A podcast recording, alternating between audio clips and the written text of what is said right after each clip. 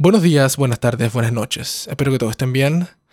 En este nuevo episodio tenemos a un sonidista y youtuber, señor Rodolfo Piedras. ¿Cómo estás? Muy bien, muchas gracias. Nunca me habían referido como youtuber. De hecho, todo en español suena diferente, ahora que lo pienso. YouTuber. ¿Por qué? No sé, es que como te estás acostumbrado a escucharlo en inglés, cuando lo escuchas en español es como, oh, ok, es real. es, real. sí. O sea, antes de empezar, la primera pregunta que le hago como sonidista y ñoño, ¿con qué equipo te estás grabando para este podcast? Ah, ahorita tengo una Mix Pre 6 de Sound Devices y un um, Sennheiser uh, MKH 8040, el 840, 8040. El 8040. El, el, pequeño. Eh, es enanísimo, ¿no? Es enanísimo ese. Es un poco pequeño, sí. Está bien. Sí, ahora es la tendencia de tener, de tener micrófonos cada vez más pequeños. El 4018 de DPA, el 4080 de Sennheiser. Muy bien. CMC One de ah. um, Sheps. Yo también, yo tengo uno que me compré hace poco que lo, quería probar. El Sanken, el CSM1, mm. el mini shotgun y es enanísimo también, no pesan nada ahora, como que ahora agarro un 416 y son enanos, son, son gigantes y pesados. Ah, ese Sanken está bueno, lo escuché, tiene un poquito de noise floor, en mi opinión. Sí, porque es como muy sensible es como muy sensible y al darle un poco más de ganancia se siente un poquito el circuito. Me quedo con el 4017. ¿DPA? De DPA. Sí, el 1417B. Con los filtros. Y siempre confundo los Bs, A, Cs. Eh. Es que son lo, la única diferencia son los preamplificadores, porque la cápsula es la misma. Solo falta la, el A no tengo idea cuál es. Solo sé que el C es el cortito. El B, el que trae los filtros. El, el, el, low cut y el high boost. Y el A no tengo idea. Sí, mucho código. DPA me gusta. Ocupo DPA a labs. Sí. Perfecto. Entonces partamos con el podcast. ¿Cómo escogiste el área de sonido? ¿Cómo llegaste a ser sonidista? Ok. Hmm. Pues mira, yo cuando era pequeño tenía como una, ¿cómo se dice? Pasión por grabar sonidos y tener como cassette tapes y, y como todos. Ah, yo crecí en México. Y me acuerdo una, una, cosa muy bien que cuando entrabas en la radio y tenías tus tapes y tenías que grabar canciones, y así es como yo empecé grabando cosas, ¿no? Sonido, canciones en la radio. Y luego de ahí Empezamos con, ya cuando empecé a crecer, empecé como comprar micrófonos, grabar otras cosas. Y luego todo el mundo en mi, todos mis amigos básicamente, les gustaba el hip hop. Y empezaban a grabar canciones y yo los grababa y luego escribíamos y era así como, empecé a tener mi propio estudio. Y luego cuando me mudé aquí a Canadá, um, yo quería seguir haciendo lo mismo pero mi hermana me dijo, no hay dinero en la música. Especialmente en lo que tú quieres hacer, que es grabar a personas. Así que métete a Film School. Y no tenía idea lo que... Yo ni siquiera sabía que en, en el film grababan audio. Ni siquiera pasaba por mi mente. Y luego, pues ya me metí a la escuela sin expectaciones. ¿Expectaciones? ¿Así se dice? Expectativas expectativas, te digo. Y, y pues ya, acabé en la escuela. El sonido me gustó porque era algo como que necesitabas comunidad y necesitabas como ser social. Y te, y te hacía como un pequeño challenge en la mente, el equipo, la técnica, como... Era lo mismo que grabar audio en un estudio, pero ahora tenías más cosas que te podían crear problemas. Y eso a mí me, gustaba. Me gusta que sea como un poco challenging. Sí, como sea un poco más desafiante las cosas, no fuera todo tan perfecto como en el estudio. Y pues ya no lo dejé. Yo al principio, de hecho, al principio yo hacía Foley, post-production Foley. Pero no había mucho trabajo en eso aquí. Y de lo que más me salía trabajo era de location sound. Me decían, hey, vente a grabar. Y pues al principio no me gustaba mucho, puesto que yo venía de trabajar 8 to 5, labor básicamente. Y dije, esto es lo mismo, nada más que ocupo micrófonos. Pero luego ya encontré el- poco a poco. Empecé a seguir haciéndolo ya fue full time y ya. Y entonces te metiste a Film School, a la escuela de cine, s- solo porque querías hacer, o sea, destinado, eh, tu focus estaba en sonido. Nunca fue, hoy tal vez se me, se me amplía la mirada en el Film School y hago cámara o me voy a las luces. Siempre fue, tu, tu dirección fue, yo hago todo el sonido de estas cosas. Solo sonido. El sonido así que ha estado en mi vida desde el principio. Siempre fue como algo que entendía. Algo que era como... Me sentía a gusto, básicamente. y- y las cámaras y eso también me han gustado desde pequeño, puesto que yo tenía... Le doy muchas gracias a Dios que YouTube nunca existió cuando yo tenía como mis 10, 15 años, puesto que hubiese sido... Yo hubiese sido un meme, a living meme, for sure de todas las cosas que yo grababa. Ah, pero sí, siempre ha sido sonido, nunca... No sé, me- otras, ya ahora que lo hago más seguido, a veces veo cámara, veo, veo otros departamentos y me agrada.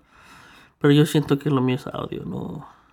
Nada más. No hay que, no hay que cambiarse. Muy bien. Entonces cuéntame, ¿cómo, inici- ¿cómo fueron tus inicios en el set? ¿Cómo que, ¿Qué fue lo primero que hiciste? ¿Qué te tocó hacer? ¿Fuiste de asistente? ¿De cómo fue? Pues mira, sensor lights. Pues mira, yo fui a la escuela, a VFS, Vancouver Film School, y ahí en esa escuela tienen un, um, una, una colaboración con los ah, otros departamentos, porque la escuela es grande, se tienen film campus, tienen acting campus, tienen todo separado, makeup, todo. Y en el segundo término, segundo bloque, tienen una colaboración de todos. Y grabamos una escena de una película o una escena que ellos escriben. También tienen el, el wr- writing. Así que ellos mismos la escriben, ellos mismos la producen y todo. Bueno, pues en estas fue como la primera vez que yo empecé a a entender lo que era un set. Eran todos alumnos, obviamente era un, era un mayhem, pero todo el mundo estaba enfocado en grabar la escena. Y eso me gustó un poco, me agradó puesto que colaboras con mucha gente y era algo nuevo que nunca había experimentado yo antes, así que me, me gustó. Y de ahí conocí a mucha gente que ellos les gustaba hacer films y cuando ellos se gradúan me hablan y me dicen, hey, tengo este show, necesito a alguien que sepa audio, ¿quieres hacerlo? Y así empecé con los graduados de, ese, de esa clase, empecé a hacer sus short films.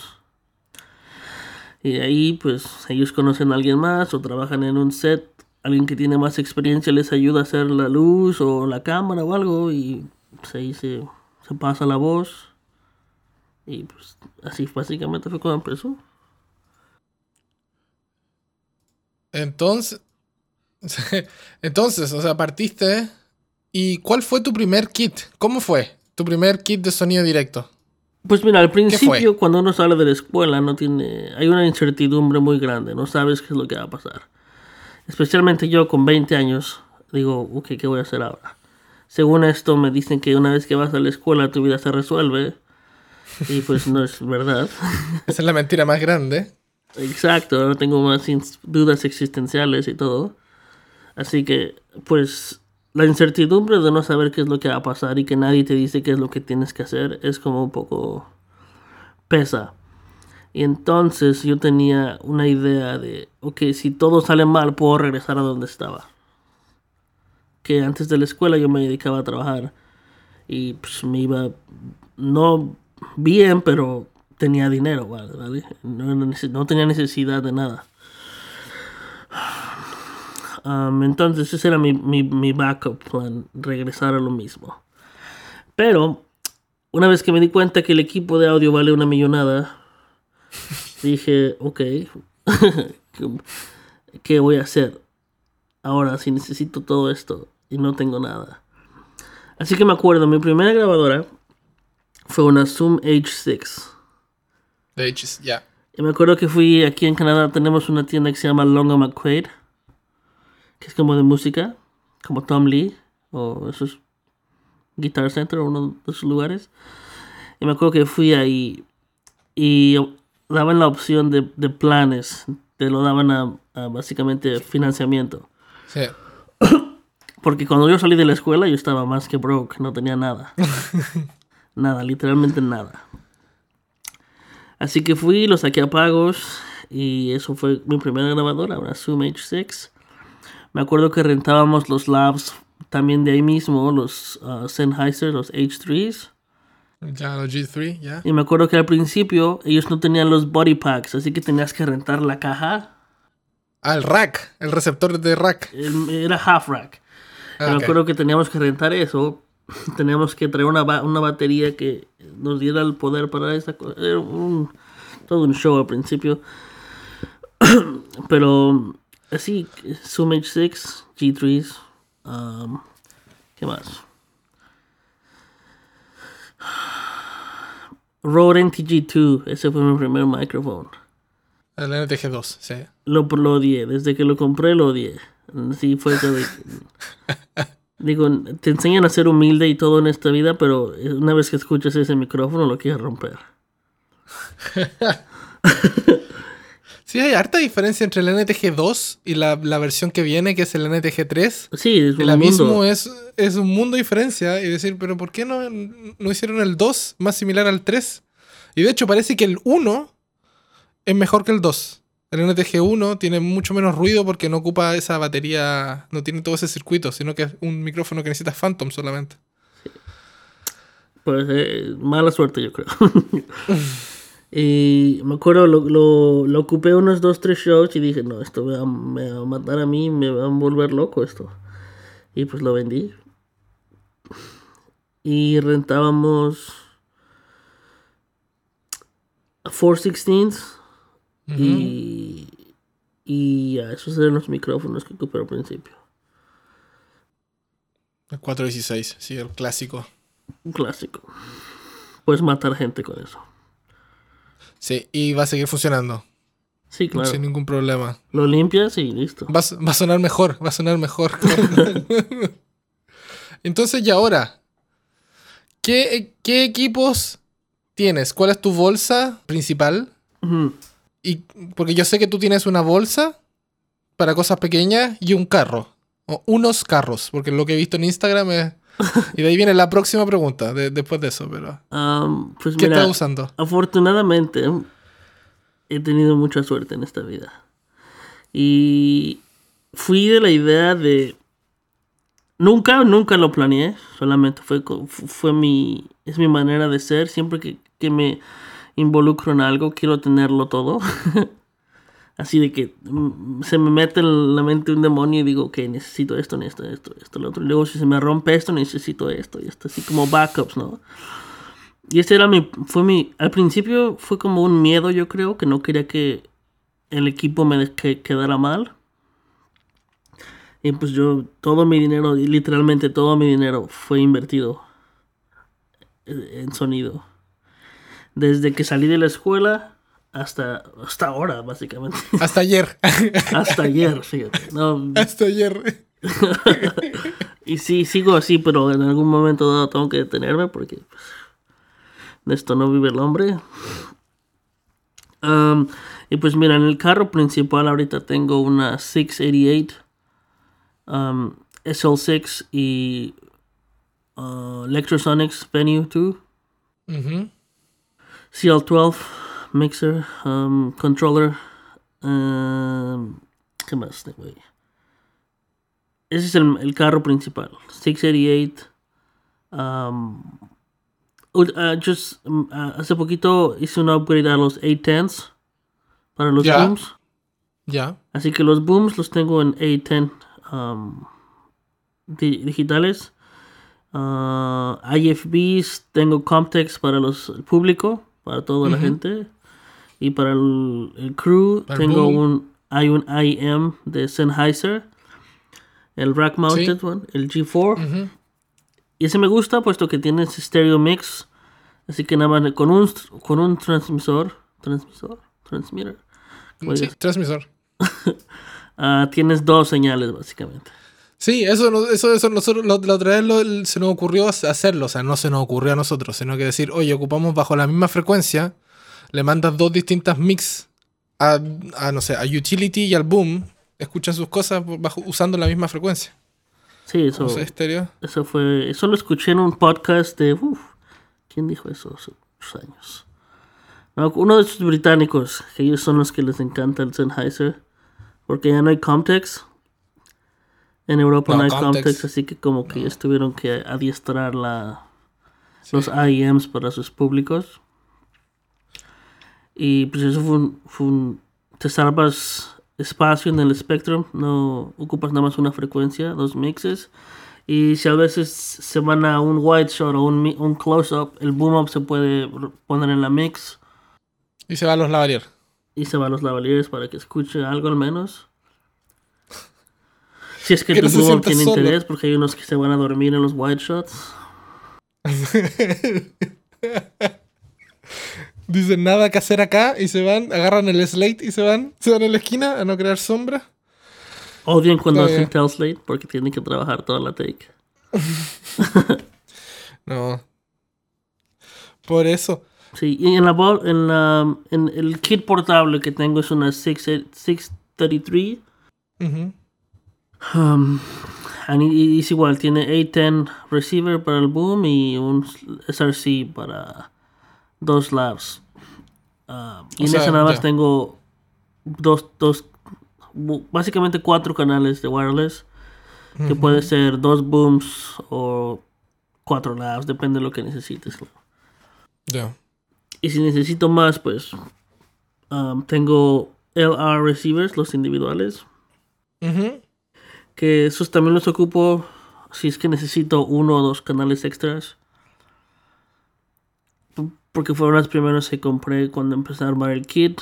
Fueron los que empecé con los single channel.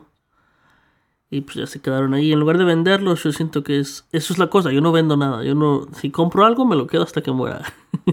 hasta que rompa. que- Excepto funcione. NTG2. Ese fue el primero y el último que vendiste. Ahí fue cuando entendí el significado de buy one, cry once. Y. pues se quedó. O la otra que es You get what you pay. Exacto. sí, literalmente no estuvo malo esa inversión. Ya, entonces, yo sé que, bueno, para la gente que no te conoce, aunque yo creo que toda la gente que escucha este podcast sí te conoce. eh, y los que no deberían. Tienes mucha mierda, weón. Muchas cosas. Cajas y cajas y cases y cases. ¿Cómo manejas guardar todo, limpiar todo o encontrar lo que necesitas para el día, para el, para el call del día siguiente? Porque si yo, yo igual, yo tengo, yo tengo cosas, tengo equipamiento y siempre me gusta separarlos para armar la bolsa dependiendo del proyecto, alguna cosa así. Yo no tengo tanto como tú y yo me agobio diciendo, ¿dónde puse ese puto cable? ¿Dónde lo dejé? ¿Dónde? Yo lo he visto, yo lo tengo, el, no sé. ¿Cómo, lo, ¿Cómo se hace? Y siento que yo soy un genio si dejara de pensar en todas las cosas que tengo y dónde están y cómo funcionan. Si liberara todo ese espacio en mi cerebro, literalmente puedo ir a la luna. Ah, yo armo mi propio yo rocket ship and everything. Um, No, tengo un sistema. y Ese sistema se llama caos. Ah, aquí todo hay cosas que no que yo perdí y no vuelvo a encontrar nunca. Pero lo que empecé a hacer y me ayudó mucho es empecé a dividir todo en paquetes. Entonces tengo mi A card, B card, C card y tengo mi bolsa 1, bolsa 2. Y de esa manera veo qué es lo que falta en cada una y luego de literalmente armo paquetes. Así que si un día quiero llevarme un carro de 16 laps, bueno, 16 no tengo, pero 12 digamos, y me llevo el, el grande. El de 16 se está armando apenas. Me llevo el, el CD12 o, o- dependiendo e- en el trabajo, en lugar de armarlo, lo tengo ya hecho y decido cuál llevarme. Mm. Ah, pero sí, armando diferentes paquetes ayuda porque así sabes qué cosa va en qué y, y no, en lugar de tener todo el equipo en, en la mente, se divide en pequeñas... En pequeñas... Son pequeño- pe- pequeños caos. Exacto. Ah, ok. Y después de ahí, lo que sí me ha ayudado mucho es tener un, un label maker y compras cajas de, pues como fishing tag, esas grandes, y ahí pones todo, lo, lo pones su label de qué es lo que tiene y ahí te lo encuentras. Necesitas algo, vas, lo buscas y luego de repente te lo encuentras en un cajón y dices, oh, esto tiene que ir acá. Y lo pones en su lugar y es, es poco a poco. Luego también um, uno de los mixers con los que he trabajado yo ocupa bolsas y en esas bolsas le pone labels también de cosas que son. Y eso es cuando no tienes tanto tiempo de arreglar algo y nada más lo avientas en la bolsa y le pones más o menos lo que es. Y luego así vas como haciendo la montaña un poco más chica. Y eso nada más lo aplico en el audio, en todo lo demás en mi vida es un caos, pero ah, al menos algo está arreglado. Muy bien. Bueno, y como todo sonidista de, yo creo que de, de directo, en verdad. The Location Sound. ¿Qué equipo tienes en mente? Porque como tú dijiste, y como yo creo que todos sabemos, y en todos estos episodios que estoy haciendo de, sonidi- de sonistas directos, lo recalco, hacer sonido directo es súper caro. Uno cree que es, no, me compro grabador, la caña y los lavalier y inalámbrico, y eso de lavalier inalámbrico es lo más caro. Ahí se te va a ir, se te va a ir el 60% de tu presupuesto en más lavalier, más transmisores, más un montón de cosas. Por eso cada uno cuando hace la compra o quiere comprar algo, lo estudia mucho, lo, lo piensa, ve el mercado. ¿Cuál es lo que te viene? ¿Qué es lo que tienes en pen- pensado ahora? Decir, ok, mi- mis ahorros o todo mi sueldo, en el caso tuyo, ¿para dónde se va a ir? Um, para empezar, ¿qué es la caña? Ah, el boom. Ok. El boom pool. Nice, la caña. Sí, a mí también me pasa eso, que hay palabras que no me las sé en español porque las aprendí acá.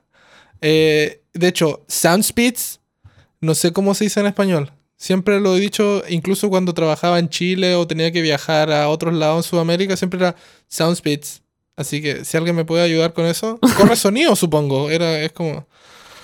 Supongo que es así, pero no me lo sé bien. Eso también me pasa mucho que la gente de Latinoamérica me, me manda mensajes y me dice, hey, me, me- escriben en español y yo, ok, entiendo lo que quiere decir, pero esta palabra no la entiendo. Y a veces me preguntan de, hey, ¿has trabajado en este lugar o en este lugar? Y yo, no, pues nada más he trabajado aquí. Y pero sí me gustaría tener más conocimiento para poder ayudarlos. Ah, pero responden en, en inglés. Yo, yo encuentro que ahora que digas una palabra. Spanglish es un nuevo idioma y que todos lo hablamos. O sea, yo, yo no encuentro que no, no, hay, no hay problema con eso. Si tú dices boompole, yo creo que todo el mundo sabe que es un boompole. Nadie te va a parar y decir, ¿qué es un boompole? O, un, o de hecho, lavalier se dice. No es lavalier en español. Lapel, es ¿no? micrófono. No, micrófono de solapa, ¿no? Sola, Parece solapa, que sí. sí, solapa. Sí. Y nadie, todo el mundo le dice lavalier, así que don't worry about it. Luego van a decir Pero- que olvidas tu- tus- tus raíces. No, es- no se olvidan. Yo creo que no porque se te olvida una palabra o se te empieza a mezclar, porque de repente a mí, a mí me pasa, y eso que yo solo he vivido aquí siete años. Solamente. Y soy viejo yo. Es un, es un tiempo. Sí, pero tú te viniste, ¿cuándo te viniste a Canadá? 16, hace 11, 12. ¿Ya viste? Y estudiaste aquí. Yo no estudié. Yo me vine directo a trabajar. Por eso, o sea, todo tu vocabulario de film lo aprendiste así. Y es lo que es. Como que. está bien. Que uno hable de repente, a mí se me olvidan algunas palabras en español o se me olvidan en inglés y las digo en español. Eso funciona si tienes este, personas ah, bilingües al lado tuyo. Esa es la gracia, estamos en Canadá, todo el mundo es bilingüe. Todos hablan, o sea, no hablan, no, no hablan español, pero. Pero se habla harto. Y bueno, eh, ah, se me viste, nos fuimos por las nos fuimos por las ramas. Eh, tu próximo equipo, ¿qué tienes en vista? ¿Qué, qué quieres? Ok, pues mira, yo quiero todo. No, pero tiene que haber el next step. El Tiene next step para mí es. Estoy, estoy debatiendo mucho ahorita. Eh, De hecho, ahorita tengo una grabadora que me prestaron los de True Audio, una 8 Series 888. Y estoy pensando en Scorpio o Cantar X3. Esa está, esa, mm, yo, mm, tengo, hemos tenido esas conversaciones con cerveza y vino con unos amigos y Cantar es increíble. Es una máquina que, esa, si tú crees que, si uno cree que Sound Devices es el mejor grabador del mundo, no. Porque Cantar tiene todo. Pero es pasar a full digital. No es, no es tan simple como ese es un gran salto, creo yo. Que estás dispuesto, porque Digital es el futuro, yo siento. sí, Todo el mundo, todo mundo está haciendo el cambio. Lo estás viendo en muchas compañías que se quieren deshacer de todo lo análogo o hybrid. Y digital, yo siento que va a tomar un poco en ser la norma, pero no hay otra opción. así que entre Cantar y Scorpio. Cantar Es y difícil. Scorpio. Básicamente por la CL16 y la Cantar S. Tuve la oportunidad de mezclar con una X3 um, una serie. Ah, Estaba, yo, estaba yo de um, Sound Assistant. Pero durante el día yo mezclaba.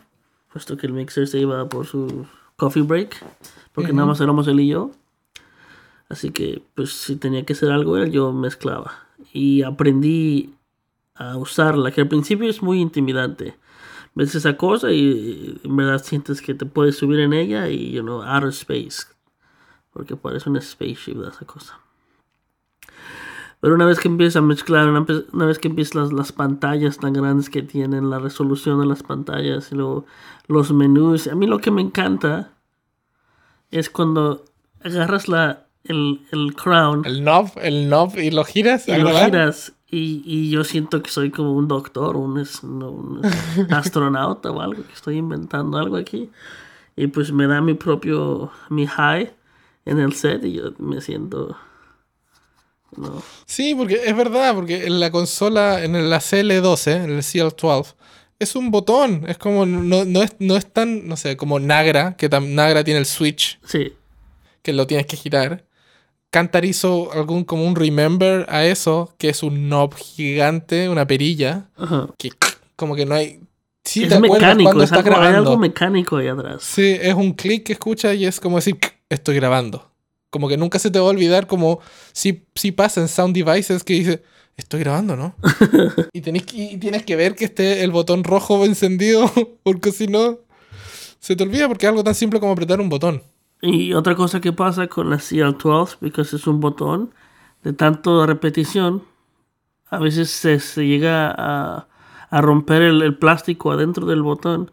Y cuando pones grabar, se presiona y se queda pres- presionado, pero después con tiempo se deja de presionar y la máquina siente que es un stop y te deja de grabar. Ah, Y varias veces yo, yo juro, por los hijos que no tengo, que grabé y que, y que si estoy grabando y luego veo la máquina y me dice que no, así que yo digo, holy fuck, ¿qué está pasando? Um, y sí, sí me ha dado varios you know, mini heart attacks. no- Sí, nosotros tuvimos, que- nosotros en el, en el carro que trabajamos con, con un amigo, tenemos el Scorpio y para evitar esos tipos de, de, de, de miedo, tenemos conectada la, la aplicación del Scorpio directo. Así que ya en un iPad te sale el, rojo, así como que sabes si estás grabando, porque si no, si solo confías en que lo apretaste, uno nunca sabe si está grabando o no, a menos que veas el grabador y cuando estás mezclando tienes, no sé, el, el iPad con el script, con el guion, los dos, pan- dos monitores o tres monitores con cámara, o sea, lo último que vas a ver va a ser el grabador. Pero es un cambiar tu, creo yo, cambiar tus, don- la máquina donde uno graba, cuesta, cuesta mucho.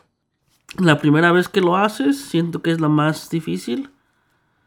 Pero una vez que lo haces más seguido, ganas una flexibilidad en la mente y dejas de pensar en el equipo, sino en signal flow.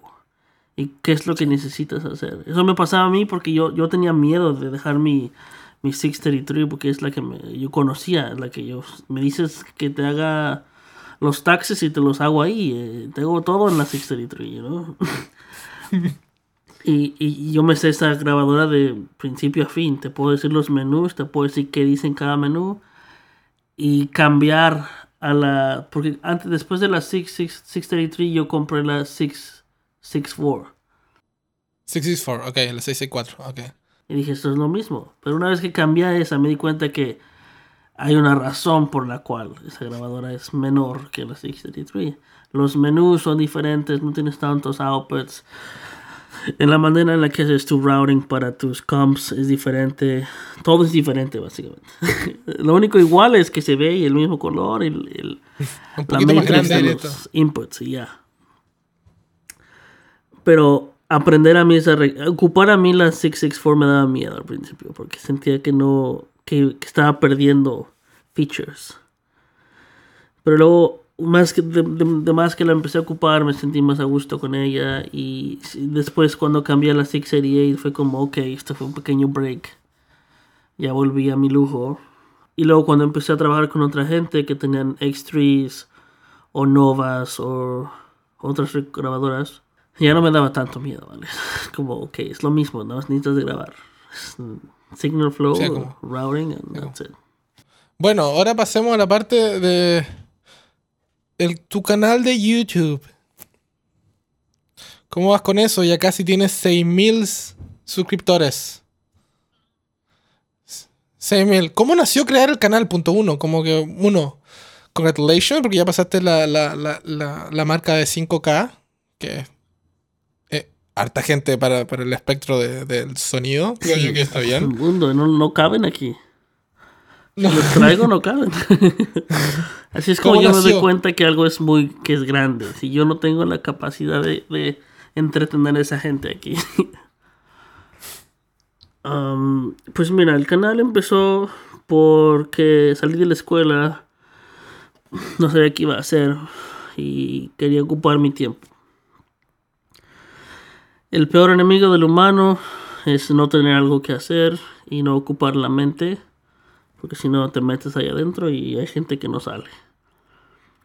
Entonces, empecé a grabar videos de literalmente tonterías al principio, cosas que me agradaban a mí y yo sentía que era como arte, pero no, la verdad no. Y luego empecé a hacer como sound effects recordings, grabar cosas en, por mi casa. Y luego mi hermana me dijo, tienes que hacer un canal de YouTube porque es el futuro, ¿sabe qué? Y yo, ok, fine.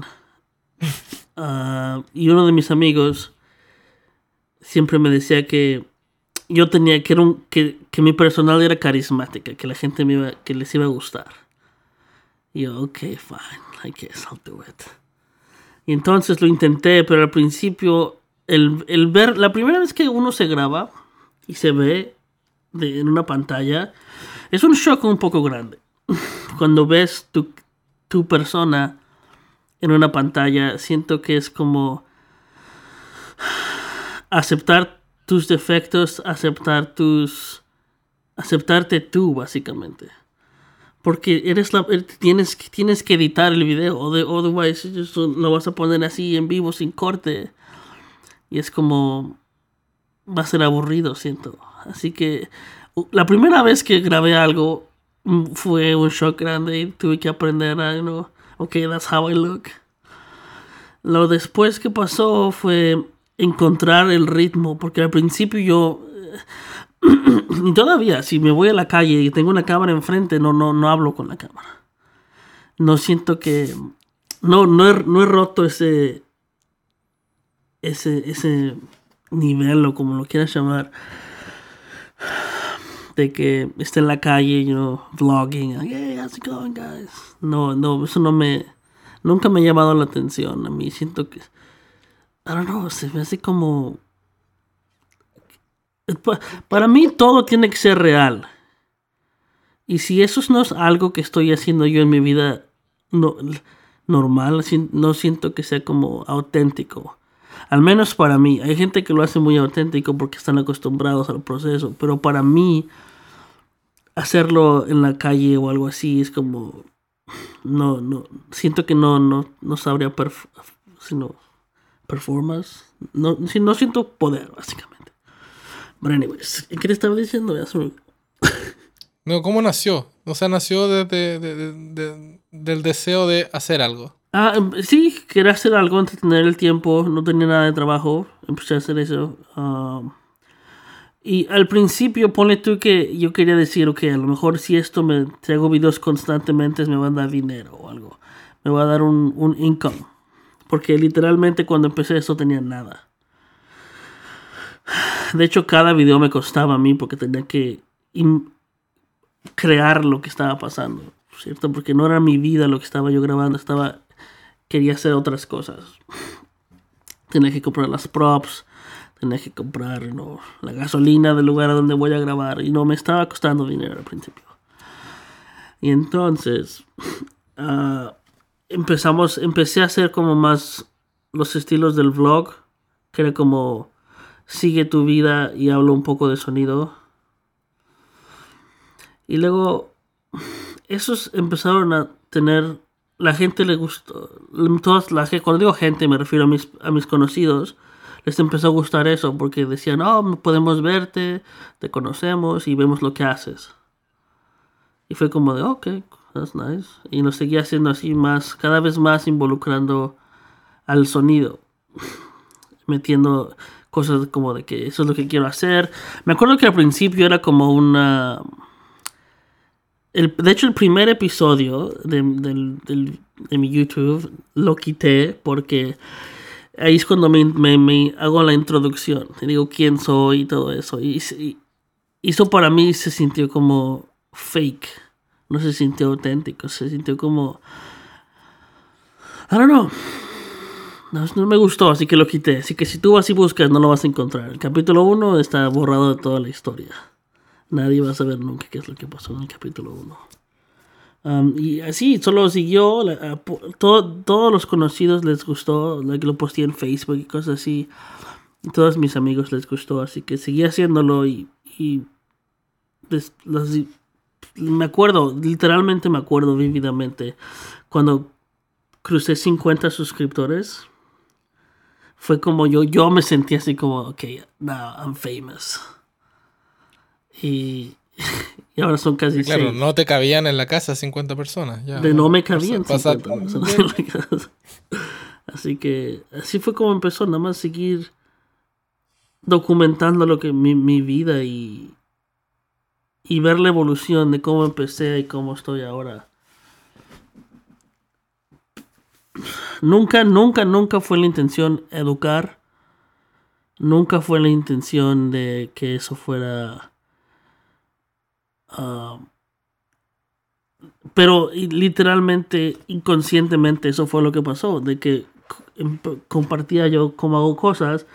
Y hay gente que nunca, nunca pensó eso. Nunca sabía, no, no sabían si eso se podía hacer. Y now lo saben. Y, y ven como yo lo estoy haciendo y los, les educo básicamente en lo poco que sé. Y es como, cuando eso sucedió, cuando, cuando recibí el primer email diciéndome, muchas gracias por compartir tus secretos. Literalmente fue como, que ¿cuáles secretos? Yo pensé que todo el mundo sabía eso. Y fue, cuando me di cuenta de que no todo el mundo sabe lo más básico. Así que empecé Ah, me, enfoqué más en enseñar. No, para mí, yo me acuerdo la primera vez que vi un video tuyo que me salió sugerido, no sé cómo, que me encantó, que estuvo bien hecho, que lo vi y dije, ¿sabes qué? A este video yo no le hubiera agarrado, le agregado nada, que fue cuando me microfoneaste a la actriz con un vestido y la- ella parece que está, lo vi hace muchos años. Está usando un sombrero y salen a caminar y ella explica lo que siente al ser microfoneada. Como que ese approach, ese, esa, esa relación que uno llega como sonidista, acercarse a una actriz o a un actor, independiente del el género, y decir, hola, me llamo, da lo mismo tu nombre, vengo a microfonearte y te tengo que explicar y voy a tal vez tocarte aquí, poner esto acá, esto es un tape aquí, acá, enseñar esos, ni siquiera son técnicas, sino que son como toques de una, de una interacción humana, de decir, ok, voy a cruzar estas barreras de, que uno tiene, como decir, oye, no te acerques tanto, sino que, ¿cómo, cómo hacer esa relación? Y fue tan clara y tan simple y tan natural de decir, ¿sabéis qué? Funciona. Me gusta, suscrito. Y he estado suscrito de no sé, sé hace cuántos años. Pues Porque- fue uno de los primeros, básicamente. Sí, y de ahí. O sea, yo tal vez estuve dentro de esos 50 en tu casa. Que no cabe. Am, yo siento que en el mundo del sonido hemos olvidado que trabajamos con humanos. Son muy pocas las personas que se ponen a pensar, ok, ¿qué es lo que está pasando en el otro lado? De- tú nada más estás enfocado en quiero hacer mi trabajo, quiero que no haya sonido, que, que no haya rustling sounds, quiero que mi micrófono suene perfecto. Y eso fue una de las cosas que a mí me, me dolió un poco cuando la gente se refería al sonidista y decía, no, los creepies, los que, los que no, que no los quieren porque, you know, tienen que, son como los, you know, así como, creepy looking, you know, like, tienen que hacer el, trabajo de esconder micrófonos y la gente, si no sabes cómo tratar a la gente, los puedes sentir, puedes crear esa inconformidad o puedes crear Sí, ese- la incomodidad, sí. Sentir, hacerlos sentir incómodos. Ajá. Que a mí cuando yo me enteré de eso fue, fue como así como de yo no quiero que la gente me vea así. ¿Cómo puedo cambiar esto? Y fue, you know, háblale, son humanos. Sí, es raro. Cuando me dijeron, oye, tú eres súper normal, eres muy simpático y, y alegre y hablas con la gente y todo. Yo decía, sí, porque soy un ser humano muy simpático que hablo con la gente. O sea, no, no hay, no, no, como que... Como que tampoco me voy a acercar a una actriz y le voy a tirar el lavalier con tape, con transport tape en el, y se lo tiro así, y se lo pego y me salgo corriendo. No, pero como que tengo que acercarme y presentarme y hablar con ella y decir, ¿cómo estás? Dime tus problemas. Sí, sí. Estoy aquí para escucharte literalmente. A lo mejor es, lo que viene, es parte del trabajo tú, porque estás encargado de escucharlos básicamente. Eres algo íntimo en la eh, en la grabación de sonido, hay esa, esa intimidad que, que literalmente puedes escucharlos respirar. Y siento que es como, si, si alguien abusa de ese poder, sí puede ser como, acá no creepy, pero siento que estamos haciendo mu- muchos cambios ¿no? con la gente. Sí, a mí incluso me molesta, me molesta escuchar tanto de repente. Cuando hay escenas, no sé, en alguna serie y hay escenas muy tensas y pones el lavalier pegado al skin, a la, a la piel, y escuchas el, el- el ritmo cardíaco, porque está acelerado y decir, todo el mundo quedaría, ¡ay, qué bueno! Escucha el ritmo cardíaco. Y uno dice, no, me arruina la línea. hay overlapping. hay- hay- Sí. De hecho, eh, me pasó un error. No un error, pero me acuerdo una vez que algo así estaba sucediendo y le dije a mi boom up, hey, mueve el micrófono, pues puedo escuchar sus latidos. Y me dice, ok, cool. Y, y va y lo intenta cambiar el micrófono. Y literalmente le dice, hey, escucho tus heartbeats, necesito cambiar tu micrófono de lugar. Y yo de que, don't say that. Solamente dile que tienes que ajustarlo o algo. No le digas qué es lo que está pasando. Es un humano, tiene, no, tenemos Tiene eso es heartbeat, parte- es tiene- normal. tiene- tiene- significa que está viva. Y, ¿Tú pues, crees sí. que se sintió mal? ¿Que se sintió mal porque... Ok, voy a bajar mi ritmo cardíaco para el Sí, básicamente le está diciendo no sientas, no actúes. Por favor, ¿puedes morirte? Que te escucho. Y fue algo chistoso. Y me acuerdo que al final, es súper buena persona la actriz, ah, le dijo a, al Boom Up, hey, cuando approach, cuando eh, quieras cambiar algo así, te recomiendo que digas esto y esto y esto, porque hay unos actores que como que se, se meterían a la cabeza y pues, no. Sí. Dirían que eres el peor sonidista del mundo. Entonces, pasando a otro tema, marzo 2020. Pandemia mundial. ¿Cómo te afectó tu trabajo y tu modus operandi? Porque todo el mundo, todos estábamos trabajando re bien. 2019 increíble, haciendo, grabando y grabando series con muchos proyectos. 2020 pensamos que todos íbamos a ir viento en popa. ¿Qué pasó? ¿Qué pasó en Vancouver con la industria? Aquí yo me, me estaba trabajando en la primera serie. Antes de todo esto, para darte un poquito de background, hace unos, ¿qué será? 2020, fue cuando yo empecé a hacer union shows. Después de eso, antes de eso, estaba haciendo puros hallmarks y TV movies y low budget indies. En el momento en el que yo voy union, eh, eh, cuando el momento que la pandemia empieza, es cuando yo termino mis mi primera serie en la unión como asistente y es cuando me dan mi membership. Así que cuando todo se cierra, ah, para yo ser un miembro, eso se detuvo. Me dijeron, ok, vamos a hacerlo porque tienen que hacer una ceremonia y te tienen que llevar así como en un hall y tienes que you know, hacer el, el anthem y decirles que vas a ser un miembro de la sociedad y vas a, you know, no vas a, vas a poner el nombre de Ayatsi en alto. Así que todo eso estuvo en pausa terminamos el show, lo cortaron, los últimos cinco días del show los quitaron porque todo estaba cerrado.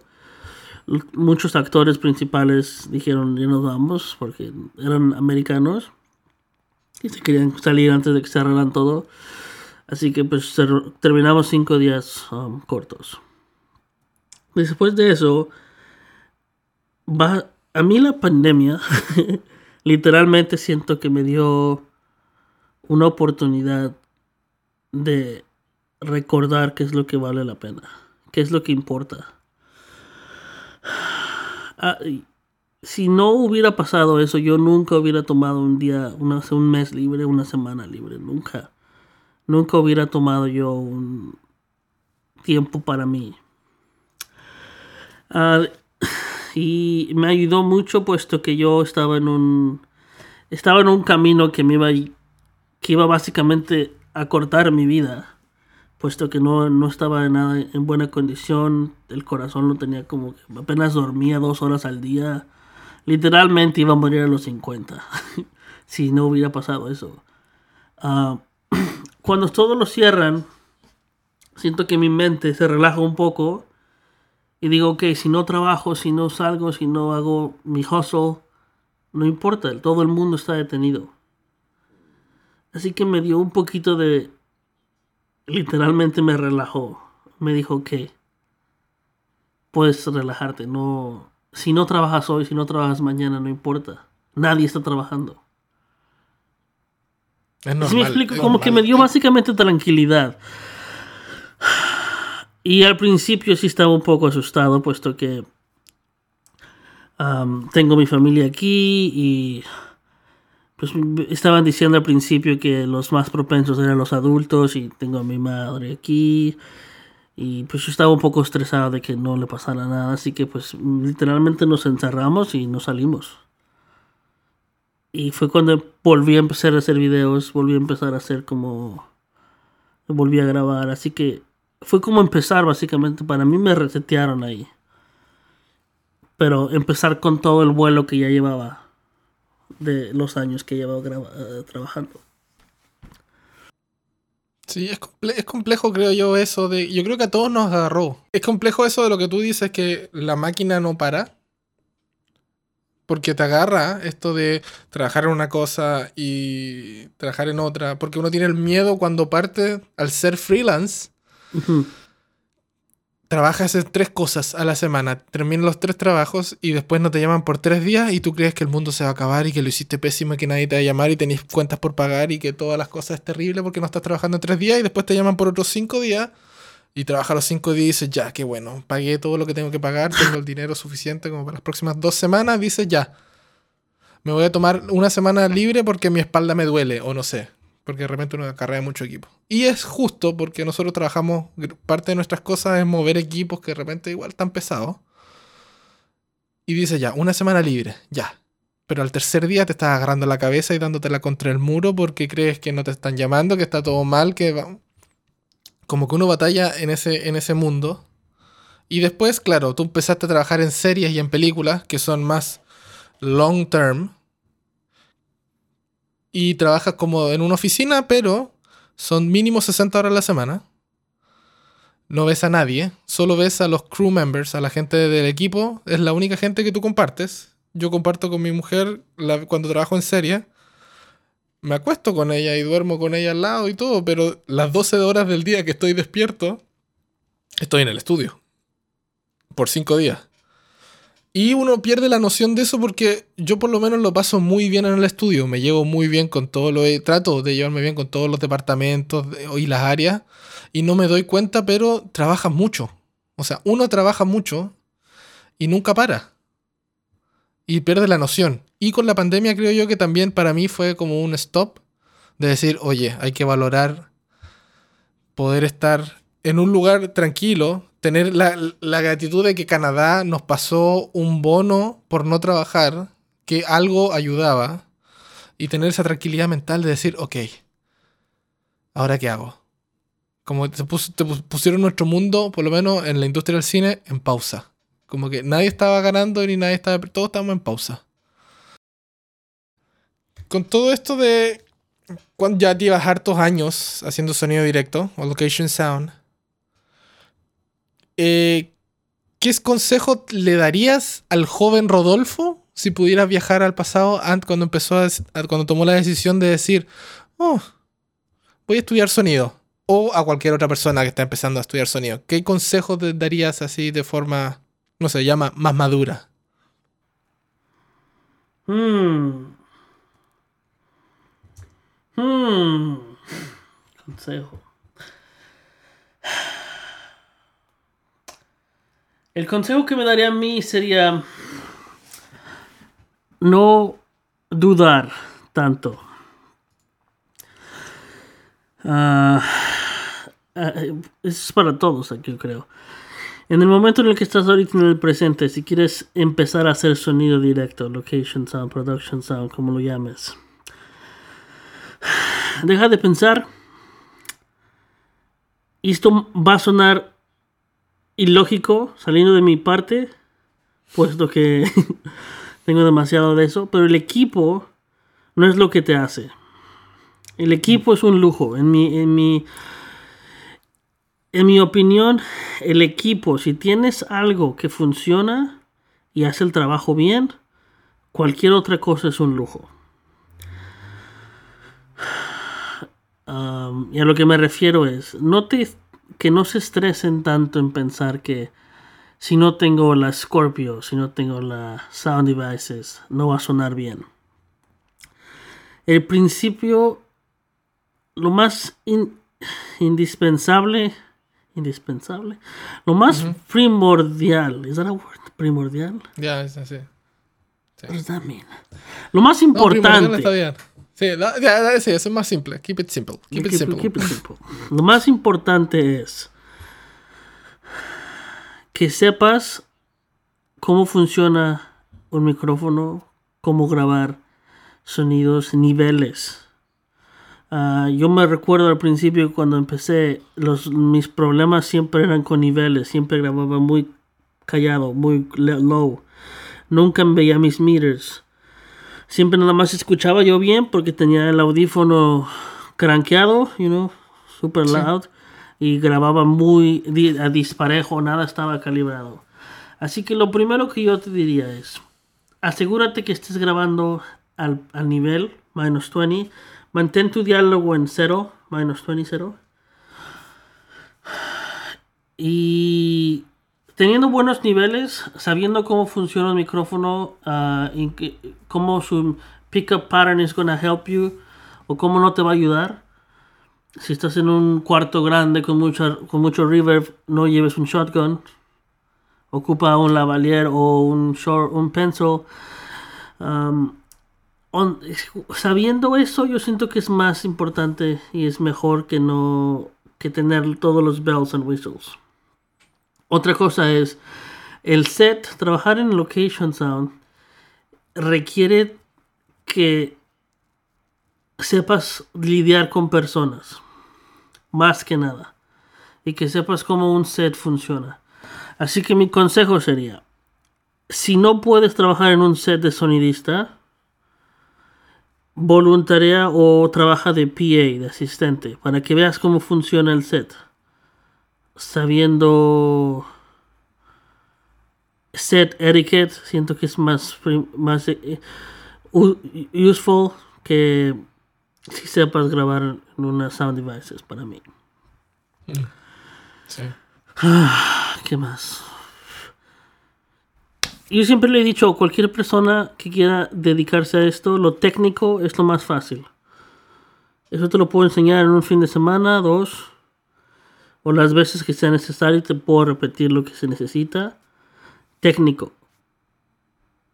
Pero en cuanto enseñarle a una persona en qué momento callarse, en qué momento pedir un favor, en qué momento ah, decir necesitamos otra toma o cosas así, eso no se enseña, eso es como un sexto sentido. Muy bien. Qué buen. Si al final yo creo, o sea, lo que siempre trato de decir a la gente que me pregunta también por Instagram, de decir, oye, ¿qué equipo necesito para sonar? Cualquiera que grabe, cualquier micrófono funciona para empezar. Solo ten, en cuenta que el mejor equipo de, de, de, de, tu cosa eres tú. Porque tienes que, tienes que conocer lo que tienes y darle con eso, pero tú tienes que ser lo mejor que tengas. No por, no por tener un DPA vas a ser mejor sonidista. Sí ayuda, pero no. Te ayuda. Suena, suena increíble, pero no, no, no es todo. Exacto, si no lo pones bien, no. Ah, te voy a dar un, co- un, un, un ejemplo aquí. Cuando yo empecé a trabajar en la Unión como asistente, el mixer tenía una Cantar X3. Y fue cuando empecé a trabajar yo con ella. El primer día que se surgió el incidente de que el mixer fue al baño y me dijeron, ¿puedes grabar toda esta toma? Yo les dije, sí, claro, soy mixer, obviously, I can do it. Y me senté enfrente de esa grabadora y literalmente no sabía cómo grabar. No supe cómo grabar. No, no entendía que tenía que rotarle la cosa esa. Me acuerdo que ese día yo tuve una crisis existencial muy grande. Porque cuando llegué a casa, dije, de hecho todo el día ahí cuando estaba en el set, me, me metí tanto en la cabeza que dije, no, no supe, ese era mi momento y no supe, no supe cómo, no pude ayudarlos. Y ahí fue cuando hice mi misión, leer el manual. Y todas las siguientes tres semanas estaba como Hawk, al lado del mixer, viendo cómo hacía todo. Literalmente, just los, los ojos pegados a la grabadora, viendo cómo hacía todo. Literalmente, no, no, no al lado de él, porque va a ser kind of creepy, pero siempre estuve ahí viendo exactamente cómo lo hacía todo. Y, y tuve la muy buena suerte de que esa persona le encantaba, le encantaba compartir y también enseñar.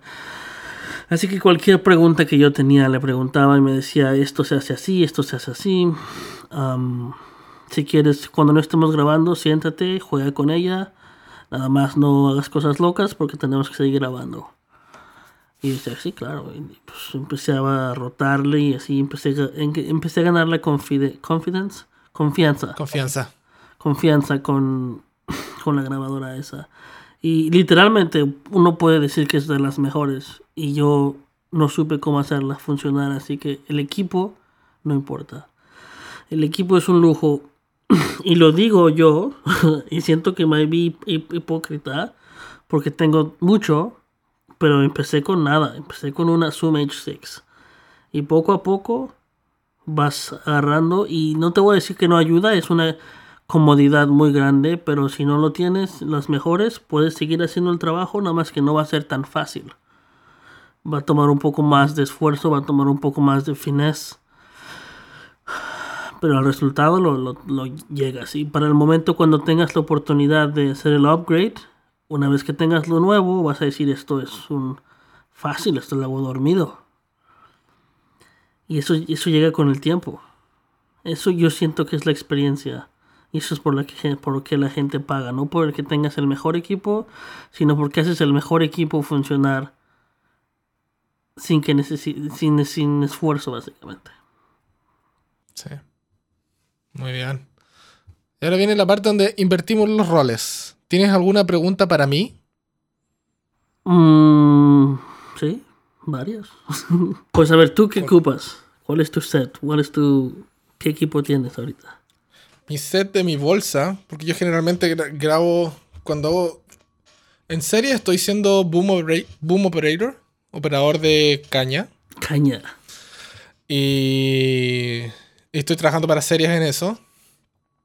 Pero tengo, tengo en mi bolsa, en los grabadores, tengo el 633 con Lectro de wireless. Las cápsulas son Sanken. Y tengo eh, los Comtech para, no sé, para el resto de gente. Y me estoy ocupando los, los, los, los Sony, los nuevos, los UWPD. No me acuerdo. Pero son como. Es como la versión del G4, pero de Sony. Que los receptores tienen salida audífono. Ok. Y se pueden controlar. Y yo encuentro que tienen mejor rango. Y soy de Sony, no soy de Sennheiser. No ocupo Sennheiser, como que. Soy chico Sony en ese. Para, la, para eso IFB. Japonés, eres japonés. Mm. No, y se alimentan USB-C. Así que los conecto directo Ah, a la- ok. al Smart Battery, así que ya no, no, va- no hay baterías ni nada. Nice. Sí, porque esos creo que tienen recargables, ¿no? Tienen su propia batería dentro. No, o aceptan, aceptan doble A, pero por el lado tienen un puerto que es USB. Así que les conecto el cable y ya me olvido de eso. Muevo el switch y se aprende. Y de, o sea, booms, tengo varios. Tengo los Panamic, tengo Kitec y todas las monturas de los shotguns son y de los micrófonos son Cinela. Ok. Y míos me compré el- tengo el de shotgun, estoy probando el SM el S el Sanken CSM1, el CSM1. Pero ahí está bien con el COSI, tengo un COSI especial para ese. Y para interiores tengo uso Neumann. Así que ocupo ese porque me gusta para los close-up. Yo tengo esa cosa de que nada suena como el Neumann bien pegado y tiene que sonar. Ok. Siendo que Ahora tengo otra Ah. pregunta eh, un poco referente a esto. Cuando haces un wide shot y un close-up interior, ¿cambias de micrófono o...? Sí. De hecho, cuando estamos en serie, eh, generalmente yo tengo un stand de booms en el set con todos los booms y varios micrófonos. Y vamos rotando si hay un wide, dependiendo cuán wide sea, si me pongo el DPA, el 4017 por ejemplo, o el Neumann o el también ocupamos el Schweppes, el 41 con la MK41. Así que va dependiendo y también va a depender siempre de cómo suena el, el set. Porque hay sets que, que suenan mucho más reverberantes. Ahí el Neumann no me gusta, no, no, no me gusta cómo suena y el Shotgun menos. Así que ahí entra el 41 a, a salvarnos cardioides. Pero... Y ahora tenemos, compramos la última adquisición para la nueva serie, es el 4018. Vamos a probarla chiquitito. Vamos a probar ese a ver cómo suena y en qué momento se ocupa, porque como lo que dices tú, son herramientas solamente. O sea, no es que hay interior y yo uso solamente el Neumann o solamente el Schweppes o solamente el DBA, sino que hay que probar y, y la gracia está en que, claro, lo que, dice, lo que dijiste tú también. tenemos las opciones ahora. Ahora tengo la opción de tener cuatro shotguns o cuatro micrófonos para el boom. Y ahí están. Como que voy a usar el que suene mejor, o el que nos guste más, o el, dependiendo la. ¿Cómo te sientas ese día, no? Es como cuando tienes dos carros y dices, ok, yo me llevo el chico y Sí. el fin de semana me llevo el grande. Ah, y también ocupo para los whites. También tengo- tenemos el, el 4097 de DPA. El mini shotgun. Ok, sí, ese sí, que es chiquitito. Ese para los autos funciona increíble. Para esconderlo detrás de los monitores. También. Y uf. ¿Ese es el que tiene como un pequeño shock mount en la tip? Sí. Ok. Porque yo tengo los 8, 90-89, creo, que no son como goosenecks. Sí. Que no tienen el, el micrófono como un mini booms, no parecen mini Sí. booms, es solo un gooseneck. Sí. Esos me gustan, pero no, no siempre funcionan en carros. Yo encuent- yo encuentro. No Funcionan bien. A mí me gustan los 4097. Salvan. Porque están diseñados, como localizaron, para voces. Así que funciona para eso bien. Tengo que probar esos. Otra pregunta. Cuando trabajas en set, tú solo, ¿haces todavía solo? ¿Trabajar solo? ¿O siempre Depende en proyecto. equipo? Depende del proyecto. Cuando son series un poco más de mm, grande, dependiendo del budget. Pero cada vez estoy tratando de, de delegar, de tener más gente. Porque solo, uy, que cuesta andar con mover las bolsas, microfonear a todo el mundo, que ya es, es- y aparte mover los equipos y de repente cuando hay que arreglar algo o mover una antena o mover lo que sea, ahí te das cuenta que necesitas más ayuda. Porque claro, para si, está, si todo funciona perfecto y los lavaliers suenan bien y todo, no hay problema. Pues el, el trabajo se te hace mucho más simple, pero falla una cosa, que hay que ir a correr a cambiar una batería de algo, no sé qué. Usted dice, no, necesito uno, dos personas, dos personas más. Porque, Tres. tener- o sea, nunca he visto tres personas aparte del mixer. Pero yo creo que... Ah, Muchos shows aquí ahora están haciendo cuatro personas. So, tenemos mixer, boom up, asistente y el second assistant. El second assistant es como el la persona que se dedica a limpiar todo, como COVID. Ah, es el COVID assistant, está, está todo el día con las manos en cloro. Sí, pero más y más los entrenan para que sea básicamente pueda cubrir a cualquier persona. Ya. Sí, nosotros ahora tenemos la, la serie que empezamos las otras semanas. Tenemos, somos tres. Ya, porque tres constantes. Así que. Bien. ¿Cómo le dicen ustedes al asistente? Utility. Utility. Sound utility. ¿Dices acá, acá en Toronto o acá en habla hispana? Porque en habla hispana no sé cómo se llama. No, acá en Toronto se dice utility. Sound Aquí le decimos asistente. Que siento que está mal, pero ese soy solo Ah, sí, a mí me pasa, a mí me pasa algo con, con el asunto cuando entré en la, en, en la, en la cosa de, la, de las union, en los shows grandes, y me empezaron a explicar los roles. Yo tuve ahí un conflicto con el Sound Utility de que es el más bajo posi- la posición como que de entry level, pero él es encargado de poner todos los lavalier. Y para mí, ahora en, la- en- en el 2021, el lavalier con, teniendo 40-60 o los 60-60 de DPA, y de repente un wire, eso es lo que te salva el lavalier. O sea, es mucha responsabilidad para la poca paga y lo poco que se mira. Yo, yo encuentro que, por lo menos en, en el show de nuestro equipo de sonido de ahora, nosotros estamos súper focalizados de que el mixer y el boom operator microfonean a la gente y el utility está ahí para aprender.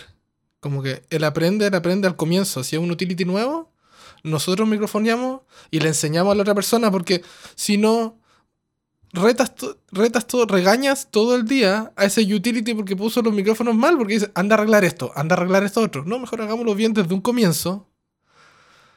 Y trabajemos todo en conjunto, como que, bueno, es un equipo que también, el mixer es mi amigo y hemos trabajado juntos por siete años. Como que tenemos la confianza de decir, hagamos todo juntos. En la mañana, ¿quién viene? Vengan acá. Todos los que vengan a microfonearse, una fila aquí y empezamos a microfonear. Y conversamos y nos dividimos los lavalier, pensamos qué lavalier va a ocupar esta persona, esta otra. Como que ese trabajo de pegar lavalier yo encuentro que No sé si debería. No sé. Hay algo con el mixer ahí que no me gusta, los mixer que no pegan la valier. No sé por qué. Como que. Eh, aquí todo básicamente es old school aquí en, en Vancouver. Todo, el mixer no toca mi lavs.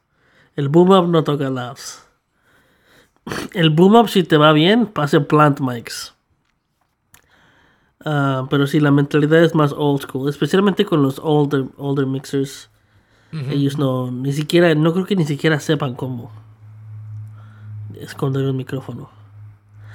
Um, el asistente sí es el que se ponen. Por eso hay tanta necesidad de asistentes aquí, porque los buenos pues, nunca dejan Se de los trabajar. pelean. Y, y la gente quiere entrenar gente, pero pues así es. Asistente no es una entry level position, es alta. A veces más importante que el mixer, en mi opinión. Sí, a, mí, a mí me pasa eso, que el, el- el- el asistente o el utility de acá es, o sea, para las misiones que le dan, tiene un montón, el pobre corre todo el día. Si no son baterías, son lavalier, que no es tape, que hay que poner transport acá, que hay que poner un ferry porque suena la ropa, que hay que cambiar la cápsula porque... Es harto. Yo, yo, yo por eso en el set, yo hago boom. Yo microfoneo en la mañana y después... No, más. Um, ¿Qué otra pregunta te iba a preguntar? ¿Con la persona que trabaja, hablas español en el trabajo o tienes... Sí, sí, ¿Tu mixero es- habla español? Sí. ¿También es de tu país? Es de Chile, es de Chile, sí. Nice.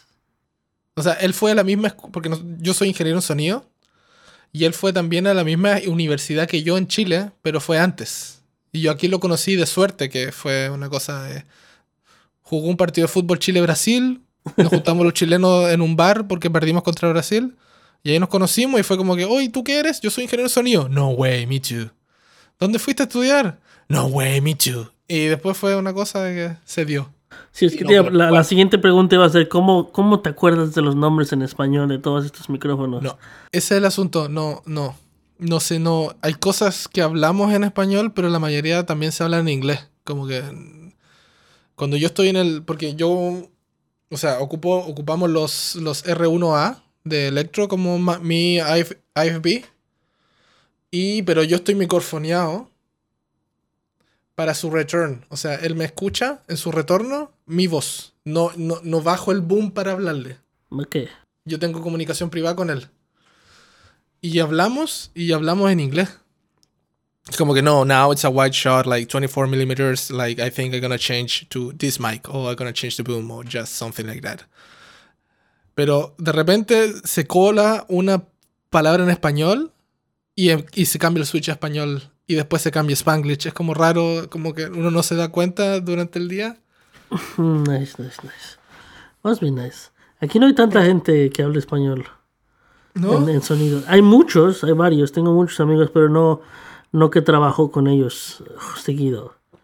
Sino que ellos tienen sus propias crews y hacen todo así. Yo no, no sé, me tomaría un tiempo a mí acostumbrarme a trabajar con alguien de- en habla hispana.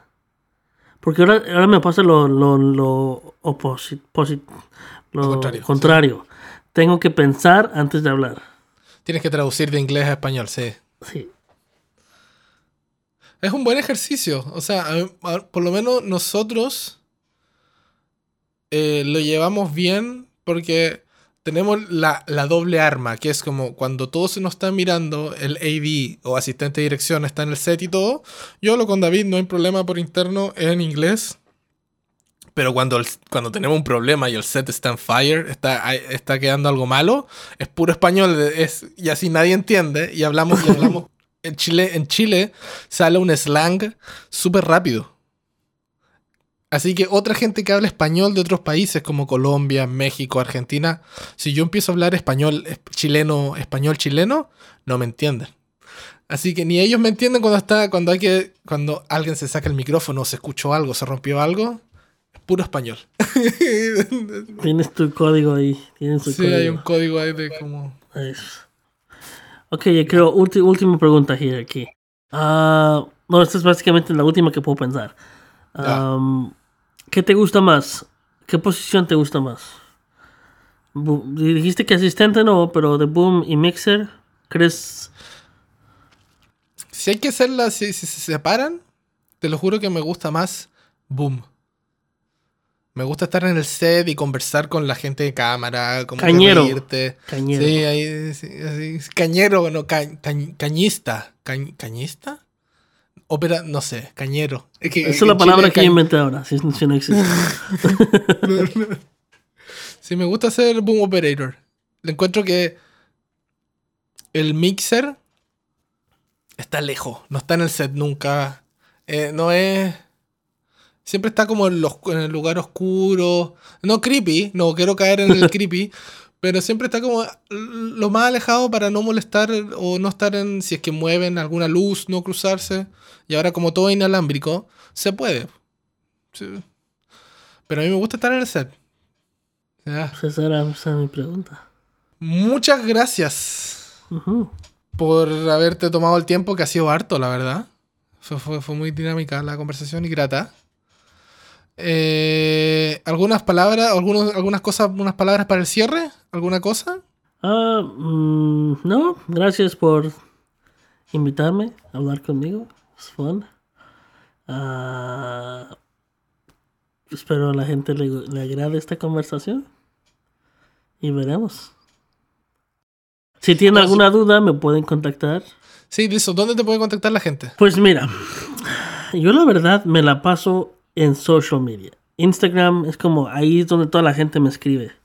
Porque es lo más rápido. Um, así que sí, mi Instagram es donde puedo responder más efectivamente. Pero si quieren mandarme así como una carta, literalmente de con tres párrafos gigantes, ah, un email, también pueden mandar un email. Ah, mi email es Shit, what, what, which one? Es que tengo dos. Básicamente Instagram should be the one. Sí, sí. Déjalo en Instagram. ¿no? Mantenerlo, sí, mantenerlo sencillo. Sí, O Facebook. Face, I have my Facebook page. ¿Usas Facebook todavía? Eh, Tengo la página de Facebook ahí también. Y Ah, lo ok. bueno de Facebook aquí es que tenemos grupos locales y ahí nos pasamos trabajos. O si Ah. alguien necesita a alguien que lo cubran un día o algo, ahí tenemos nuestros grupos. Y es básicamente para lo único que ocupo Facebook. O Facebook Marketplace sometimes también. Sí, no, sí, es verdad eso. Facebook ahora se transformó en un lugar de grupos que es para comprar y vender gear y nada más. Y Marketplace cuando tengo que vender cosas de la casa. Exacto. Perfecto. Bueno, muchas gracias nuevamente. Igual. Ah, muchas gracias por darte el tiempo y por hacer esta entrevista, porque yo creo que es la, es la primera vez que te escuchan hablar español. Ah, te van a escribir online. Sí, O más- sea, online, sí, ¿primera creo que es la primera vez, español? sí. Es la primera vez, sí. Porque también yo escuché, te escuché el podcast que hiciste con Michael de Shanghai. Y, pero fue full inglés. Así que yo sé que te sientes más cómodo hablando en inglés, tal vez. Estoy en un punto en mi vida en que no sé en cuál, en cuál ir. Tengo que dedicarme al español para seguirlo o dedicarme al inglés para seguirlo. Tengo que encontrar un Eso- balance ahí. Nosotros hablamos acá que decir, estamos en un punto de que hablamos los dos idiomas mal. Yo Exacto. pienso, yo hablo español mal e inglés mal. Y los escribo igual. Perfecto. Muchas gracias, Rodolfo. Espero que estés bien. Y muchas gracias a todos ustedes por haber escuchado esto. Espero que se encuentren bien. Nos vemos en la próxima. Chao.